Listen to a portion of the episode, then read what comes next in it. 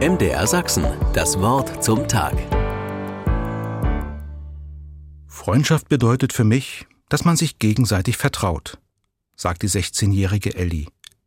Lea wünscht sich Nähe und Verständnis. Freunde sind füreinander da, sagt Max.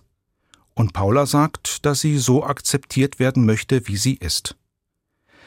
Ich frage, woran die Jugendlichen merken, dass Freundschaft so funktioniert. Mona sagt, dass sie mit ihrer Freundin offen und ehrlich über alles reden kann, dass sie aber auch Spaß miteinander haben wollen, dass man aneinander denkt und sich gern eine Freude macht. Ich frage, woher weißt du, worüber sie sich freut? Mona überlegt. Also, ich versuche mich an die schönsten Momente unserer Freundschaft zu erinnern. Ich denke darüber nach, was uns dabei Spaß gemacht hat. Und dann fallen mir viele Dinge ein, die meiner Freundin Freude machten.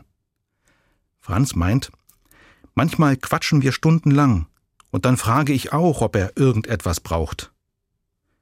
Ich bin in einer Gruppe junger Leute eingeladen. Es geht um das Thema Freundschaft mit Gott.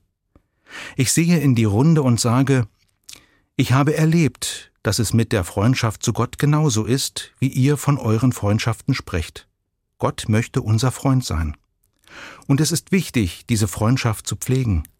Zur Freundschaft mit Gott gehört auch Vertrauen. Gott meint es gut mit uns. Ich kann ihm alles erzählen. Manchmal rede ich mit Gott über Kummer und Leid, Freude und Glück und will hören, wie er es sieht. Dann spüre ich besonders, er nimmt mich so an, wie ich bin. Und er begleitet mich auf meinem Lebensweg. Gott liebt mich. Und ich will seine Liebe erwidern.